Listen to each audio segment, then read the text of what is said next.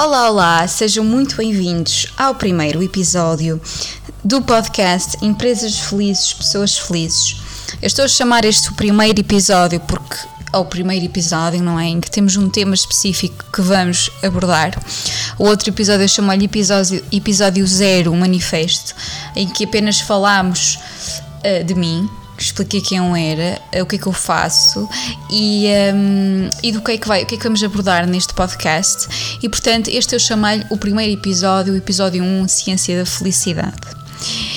E hoje uh, vão ouvir muitos conceitos que muito provavelmente já devem ter ouvido, se calhar não sabiam muito bem não sabem muito bem o que é que aquilo significa dentro dos temas da ciência da felicidade e espero conseguir-vos explicar da melhor forma possível e da forma mais simples possível o que é que significam certos conceitos. Um dos conceitos que eu acho que é muito interessante uh, explicar logo aqui é o conceito da psicologia positiva. E porquê que eu digo uh, e, e, quero logo esclarecer o que é que é este conceito da psicologia positiva? Porque em muitos TEDx, em muitos artigos, uh, em muitos livros, este é um conceito que surge muitas, muitas vezes. E eu própria me questionei qual é que era a diferença desta psicologia positiva, de onde é que ela tinha surgido, face à psicologia que nós conhecemos hoje em dia e, e a psicologia uh, que ouvimos falar no nosso dia a dia. E portanto, é, acho que é importante começar por esclarecer o que é que é este, este conceito aqui. A psicologia positiva. Uh, que está muito ligado também a este conceito da ciência da felicidade, é um movimento científico que teve a sua origem em 1998 e foi criada um, após se perceber a necessidade de se focar no lado positivo do ser humano, ou seja, a psicologia tradicional e muito bem foca-se no estudo das disfunções, doenças mentais e outras questões e como tratá-las. A psicologia positiva foca o seu olhar na felicidade do indivíduo, ou seja, através da psicologia positiva, nós queremos cultivar a felicidade e uma saúde mental mais positiva, ou seja, adotar e ter um estilo de vida que não é apenas para sobreviver nem suportar dores, mas sim para florescer e prosperar e tornar-nos na nossa melhor versão, ou seja, o seu principal objetivo é apontar-nos caminhos de vida feliz, de forma a que possamos ter mais efetividade nas nossas escolhas para construirmos a nossa felicidade. E então, eh, este conceito tão interessante está muito ligado à ciência da felicidade, que é o foco deste episódio. E neste episódio vamos nos focar na ampla pesquisa existente da doutora Sonia, Sonia Lyubomirsky, que é uma especialista em felicidade humana, é professora de psicologia positiva na Universidade de Califórnia e que nos diz muito resumidamente, que é isso que eu vou resumir aqui, é, que já vou adiantar aqui o que é que vamos falar neste episódio, que é que nós temos muito mais controle sobre o nosso nível de felicidade daquilo daquilo que nós pensamos. Ou seja, o objetivo de anos da sua pesquisa foi tentar perceber o quanto da nossa felicidade é explicado por diferentes fatores, ou seja, o quanto da nossa felicidade é explicado pelos genes, pelo lugar onde nascemos, pelo carro onde temos, etc. E portanto, o livro desta autora que eu recomendo a todos, a todas as pessoas quer estejam nesta área, quer se interessem muito por esta área ou não, lerem. O livro chama-se The How of Happiness, foi publicado em 2007 e permite-nos entender esta ciência da felicidade e criar uma vida muito mais otimizada para a felicidade. E antes de continuar, eu acho muito interessante uh, percebermos aqui o que é que é afinal esta felicidade. Porque desde a antiguidade clássica que a felicidade é tema de debate, seja a nível uh, filosófico, a nível religioso. E a maioria de nós, muito provavelmente, não acredita que precisa ter uma definição formal da felicidade para saber o que ela é, ou seja, nós conhecemos a felicidade quando a sentimos. Muitas das vezes usamos este tema felicidade, eu estou feliz, para explicar uma série de emoções positivas que temos e que sentimos, como a alegria, o orgulho, o contentamento, a gratidão. Eu pessoalmente gosto muito da maneira como esta autora descreve a felicidade neste seu livro The Hour of Happiness, que passo a citar. A felicidade é a experiência de alegria, contentamento ou bem-estar positivo, combinada com a sensação de que a vida de alguém é boa, significativa e valiosa. E eu acho esta definição muito bonita e um, eu acho muito importante entendermos que entender que o que é que é a felicidade é um primeiro passo para que nós consigamos viver de forma plena experimentando este bem-estar e tudo de bom que isso traz. Uma das coisas também muito interessante nesta área é que esta revisão de toda a literatura disponível revelou que a felicidade possui enormes e numerosos subprodutos positivos que parecem beneficiar não só os indivíduos, mas também famílias, organizações, comunidades e a sociedade em geral. Portanto, acho uma, uma primeira conclusão muito interessante para começarmos então a perceber o que é, que é esta ciência da felicidade. Então, perguntam-se vocês e estão em vocês a pensar, então, mas afinal, do que é que depende a felicidade? A teoria desta psicóloga diz-nos que 50% do nosso nível de felicidade depende de tendências genéticas, 10% de circunstâncias ou fatores externos e 40% de atividades intencionais. E não se preocupem, não se preocupem que neste episódio nós vamos ver em detalhe o que é que significa cada um destes fatores. Vamos começar então por entender esta, este set point genético, esta tendência genética que conta para 50% do nosso nível de felicidade. E então, ao abrirem um livro desta autora, nós vamos conseguir perceber logo nas primeiras páginas que a autora criou uma espécie de happiness pie, que é este gráficozinho que nos mostra esta distribuição 50, 10, 40 e que nos diz que grande parte da nossa felicidade vem de um set point individual, ou seja, de uma predisposição genética que todos temos e que nos faz, já desde o nosso nascimento, mais propensos a sermos felizes ou não. Esta teoria sugere que os genes representam 50% da variância da felicidade. E esta nuance da variância é muito importante, porque significa que os genes podem explicar cerca de 50% da diferença dos níveis de felicidade entre duas pessoas. Vamos dar aqui um exemplo. Vamos imaginar uma sala de cinema com 100 pessoas. E nestas 100 pessoas vamos encontrar pessoas incrivelmente felizes, outras nem tanto, outras um pouco menos felizes e outras altamente infelizes. E podemos dizer que 50% destas diferenças nos níveis de felicidade podem ser explicadas pela predisposição genética. Ok? É mais claro assim?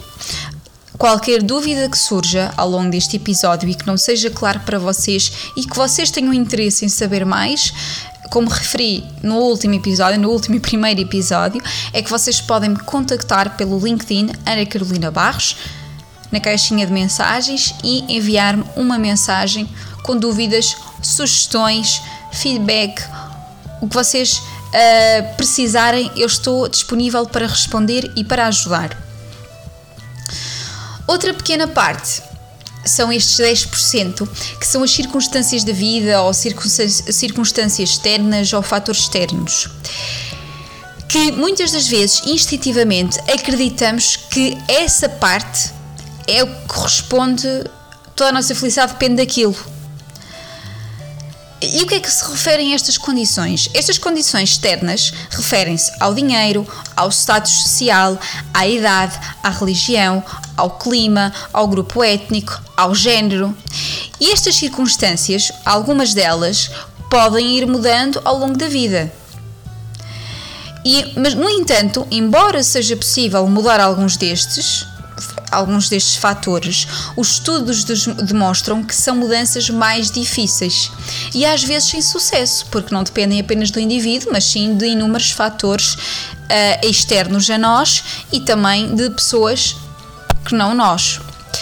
Além disso, segundo esta psicóloga, estes fatores não vão mudar muito a nossa capacidade de sermos felizes ou de ficarmos mais felizes, porque os seres humanos são propensos a adequarem-se às mudanças sensoriais ou fisiológicas facilmente.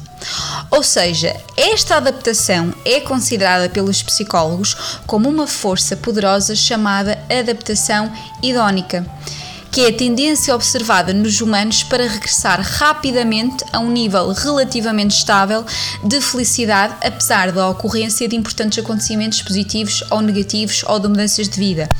E vou dar como exemplo de bens materiais. Quantos de vós recebeu um iPhone todo XPTO, um telemóvel todo XPTO? O vosso nível de felicidade, ui, nos primeiros tempos disparou. Eu tenho este iPhone, era tudo o que eu precisava para ser feliz. Mal sai a versão mais recente, ui, afinal, se calhar não sou assim tão feliz. O que eu precisava mesmo para ser feliz era aquele iPhone mais recente, o mais recente de todos. E isso acontece com o carro também. Comprei um carro, e pá, estou tão feliz, estou tão feliz, estou tão feliz. Vejo o carro do vizinho a passar a estrada, epá, já começa a pôr defeitos no meu carro. Se calhar o meu carro já não me faz assim tão feliz. O mesmo que a casa. Compro uma casa com três quartos, varanda, tudo o que tenho direito, olho para a casa da outra pessoa, epá, fogo, afinal a minha casa também não era. Pá, para ser mesmo feliz, o que eu queria mesmo era uma casa com uma piscina e com um terraço gigante e com uma churrasqueira.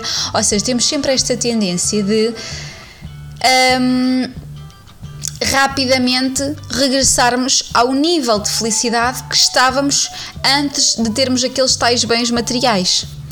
E eu comecei, desde que percebi melhor e, e me apercebi deste conceito, realmente parece até que o nosso cérebro está programado para isto, não é? É, é muito interessante. Portanto, aqui a parte eh, a parte boa de percebermos isto é que, por muito que nós achemos que no, grande parte da nossa felicidade depende destes fatores e de bens materiais e do nosso status social e de qual é a nossa religião e qual é a nossa idade, na verdade, estes fatores apenas contam para 10% do nosso nível de felicidade. Por último, e não menos importante, vamos perceber o que, é que são essas atividades intencionais que são responsáveis por 40% do nosso nível de felicidade. E estas atividades intencionais são as nossas escolhas diárias. Ou seja, é a área que conseguimos potencializar o nosso florescimento. Ou seja, são atividades que dependem única e exclusivamente de nós. Então, nós todos os dias e a cada momento temos a oportunidade de maximizar estas emoções positivas. E o que é que isto nos diz? Diz-nos que as pessoas felizes não são mais felizes porque têm muito mais dinheiro que a maioria das pessoas, que têm carros mais rápidos e mais bonitos, que essas próprias pessoas são, são mais bonitas, têm uma aparência melhor que as outras. Não. A diferença das pessoas mais felizes está no seu comportamento. E quando eu digo comportamento, é isso que vamos ver a seguir, mas posso já adiantar: são pessoas que passam muito tempo com amigos, com família, dedicam tempo aos relacionamentos, são proativos nos relacionamentos, praticam gratidão, praticam otimismo e mais não vou adiantar, senão fico sem tema para vos explicar o que é que são estas 12 atividades intencionais. Sim, porque a autora no seu livro The Hour of Happiness uh, refere estas 12 atividades intencionais que eu vou já, vou já explicar de seguida o que é que elas são. E vocês vão ver que são coisas, epá, que vocês já pensaram sobre isso e já leram sobre isso certamente. A parte difícil está em colocar estas atividades em prática, não é saber que realmente há estudos que evidenciam que praticando estas atividades intencionais vamos ser mais felizes ou vamos aumentar o nosso nível de felicidade. Aqui a parte difícil está em pôr em prática. E é assim, nós temos aqui esta lista de 12 atividades intencionais, não significa que de hoje para amanhã nós agora temos que, temos que pôr em prática todas estas 12 atividades. Não, o objetivo é conseguirmos aos bocadinhos encontrarmos estratégias para ir, para ir pondo em prática algumas delas ok? Pelo menos foi o que eu comecei a fazer e eu percebi-me que algumas delas resultavam muito bem para mim. Então, quais são essas 12 atividades? Uma delas, e que a autora refere no livro, é praticar a gratidão. Ou seja, nós sabemos que pesquisas, hoje em dia nós sabemos que pesquisas realizadas nesta Universidade da Califórnia mostram que aquelas pessoas que trabalham diariamente para cultivar uma atitude mais grata melhoram o seu humor, melhoram a sua energia e reduzem substancialmente o seu nível de ansiedade. Há inúmeras estratégias que qualquer um de nós pode adotar ter um diáriozinho em que escrevemos todos os dias cinco coisas que nos sentimos mais gratas uma estratégia que eu adoto e que resulta para mim não é escrever um diário, é antes de me deitar conseguir ter esse momento de reflexão e perceber o que é que eu estou grata e que me aconteceu hoje em que eu estou mesmo muito grata e que quero refletir sobre isso. E portanto eu tiro tempo no meu dia para isso, que era uma coisa que eu antes nunca fazia e que nunca me passaria pela cabeça fazer, e se calhar se visse uma pessoa a fazer isso chamava-lhe maluquinha. A verdade é que eu hoje faço isso e tenho sentido resultados muito positivos. E também vos posso depois partilhar um bocadinho mais no final deste podcast, depois de enumerar aqui estas duas atividades, em que é que eu senti que foi fundamental e o que é que mudou na minha vida depois de pôr em prática algumas destas atividades.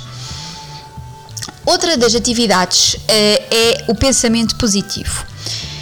E aqui este pensamento positivo é não ter um otimismo exagerado e talvez irrealista. Ou seja, é saber que coisas más acontecem a toda a gente deste planeta. Ou seja, não é assumir que ah, as pessoas felizes não têm problemas, porque isso não é a realidade e isso não é verdade. O que as pessoas mais felizes adotam nestes momentos de crise é que elas não deixam que o pessimismo tome conta delas. Ou seja, estas pessoas concentram-se nas soluções para o problema e pensam o que é que eu posso tirar disto que me aconteceu. Onde é que eu posso estar positivo apesar de toda esta tragédia que me aconteceu. Ok? Então, resumidamente, as pessoas mais felizes são aquelas que para cada, um, para cada problema encontram 10 soluções. Estas pessoas não são aquelas que para 10 soluções encontram mil problemas. E a diferença está na nossa maneira, no nosso mindset, na, na maneira como nós vemos o mundo e o significado que damos às coisas. Outra das atividades que a autora refere é aqui as comparações sociais, ou seja, é muito fácil olhar para o sucesso da outra pessoa e comparar uh, o nosso sucesso com o deles. E essas comparações não nos ajudam de forma nenhuma, só ajudam se olharmos para o sucesso das outras pessoas e nos compararmos de forma positiva, de perceber, ok, aquela pessoa atingiu aquilo, o que é que eu posso aprender com ela para conseguir também atingir os meus objetivos? Ok? Outra das atividades, praticar atos de gentileza ou atos gentis. O altruísmo é das melhores maneiras de nós nos tornarmos mais felizes. E não significa que este, estes atos gentis pode, vão ser só praticados, por exemplo, se eu for fazer voluntariado para algum sítio. Não. Estes atos gentis passa nas coisas mais pequeninas do dia a dia nos transportes, quando vamos apanhar os transportes públicos e está uma pessoa. Uh, que, que nós vemos, olha, esta pessoa realmente eh, precisa sentar, então nós cedemos o lugar, esta pessoa que está um pouco atrasada e um pouco com pressa e nós perguntamos à pessoa e, e se quer ajuda com alguma coisa. Então, nestas pequeninas coisas, no dia a dia, que nós podemos efetivamente praticar estes atos, atos de uh, gentileza. Outra das coisas, que esta, outra das atividades que a autora refere no seu livro é este um, um momento em que as pessoas mais felizes cultivam as relações sociais.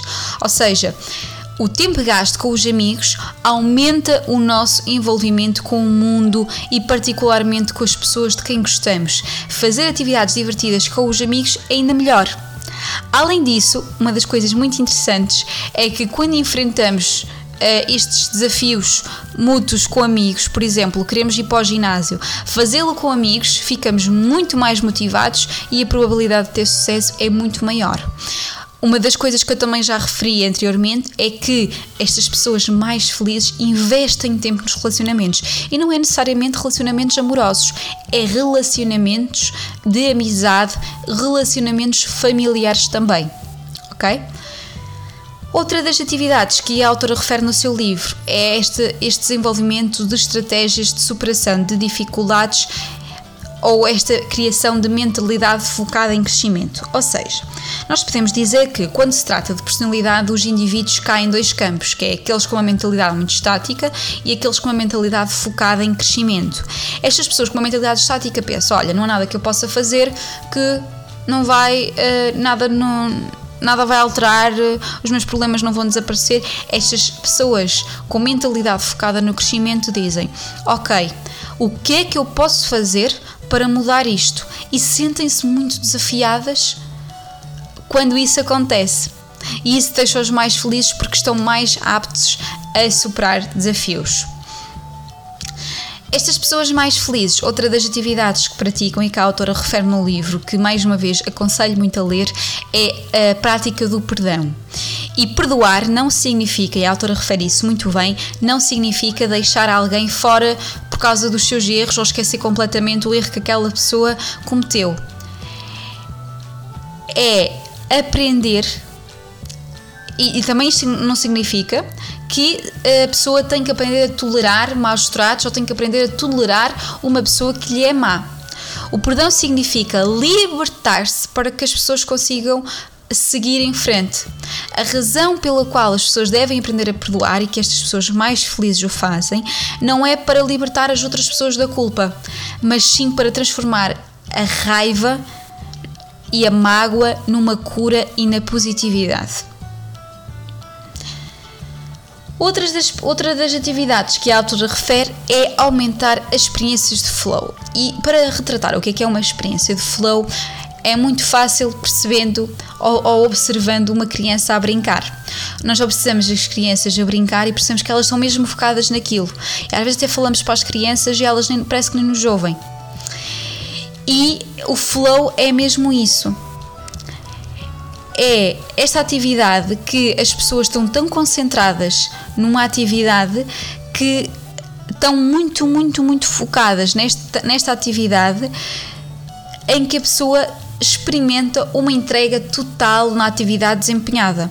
Ou seja, neste estado de flow ou fluxo, há um envolvimento tão intenso com a tarefa que promove grande satisfação. Ou seja, estas pessoas mais felizes, quando se focam numa coisa, estão mesmo focadas. E isso é muito importante estarmos neste estado de flow quando nos dedicamos a alguma coisa, porque além de nutrirmos a nossa criatividade, apresentamos alta performance e focamos a nossa atenção, além de fortalecermos também a nossa nossa determinação. Outra das atividades que parece um clichê, mas é muito verdade, é saborear as alegrias da vida. Ou seja, isto não significa que as pessoas, não, estas pessoas mais felizes, não se foquem nem no passado, nem no futuro e esqueçam completamente. Não. Significa que as pessoas param para apreciar as pequenas coisas que a vida lhes dá e focam, esse momento, e focam nesse momento de apreciação. Outras atividades.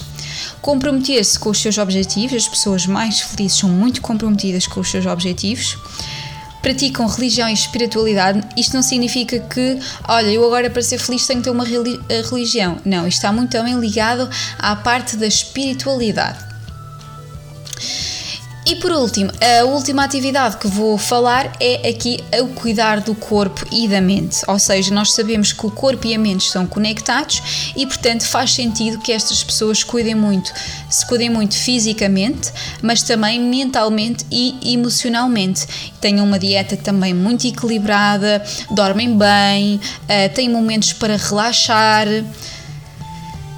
E um, relativamente aqui às atividades eh, intencionais, estas 12 que vos queria falar estão muito bem descritas no livro. Acho muito interessante se puderem ter a oportunidade de ler o livro, porque a autora explora todas estas atividades uh, em pormenor.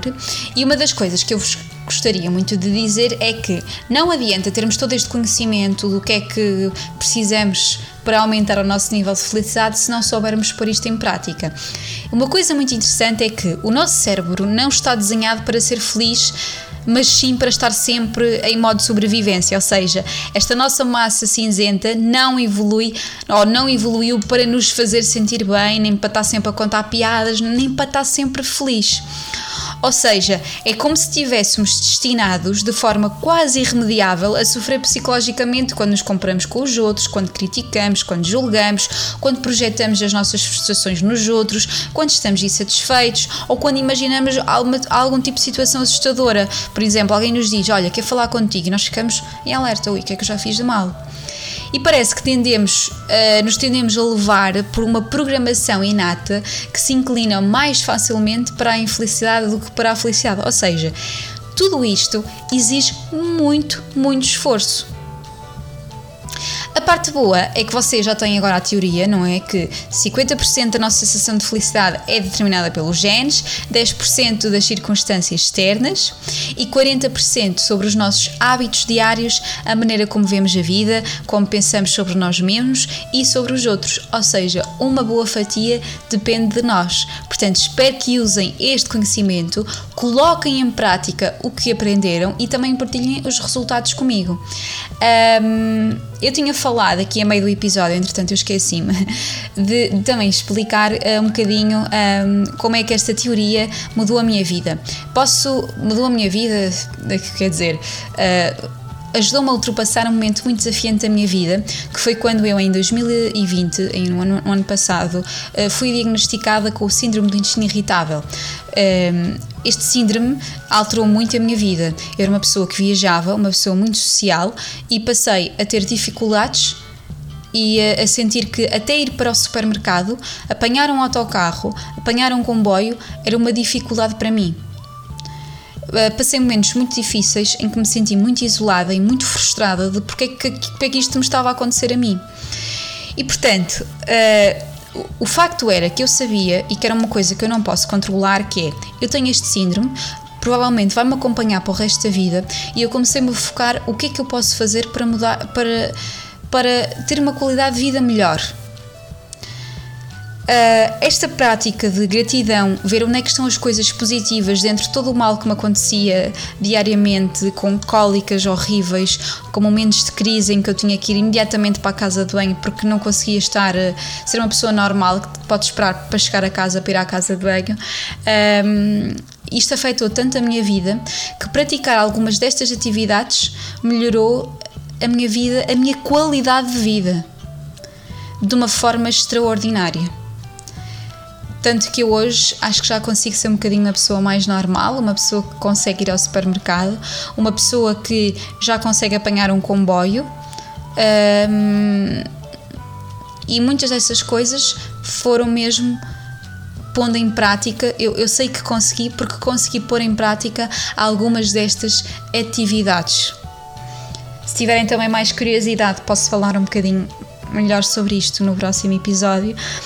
Mas realmente foi um momento muito desafiante e muito marcante na minha vida, ainda continua a ser e continua a afetar ainda muito a minha vida mas consegui olhar para o problema de uma forma completamente diferente, de uma forma absolutamente diferente, mesmo sem, sem palavras. Tanto que hoje, se estiver com, com uma pessoa nova que não me conheça lá nenhum, a pessoa não diz: Olha, esta pessoa tem realmente algum problema a nível de saúde. Que antes bastava uma pessoa estar 10 minutos comigo para perceber que algo, algo de mal se passava comigo. Portanto, uh, estou muito agradecida de ter tido este conhecimento e pôr em prática uh, algumas destas estratégias e espero que vocês possam fazer o mesmo nas mais diferentes áreas da vossa vida e espero que tenham gostado. Muito obrigada uh, por, por esta meia horinha e uh, vemo-nos no próximo episódio. Obrigada.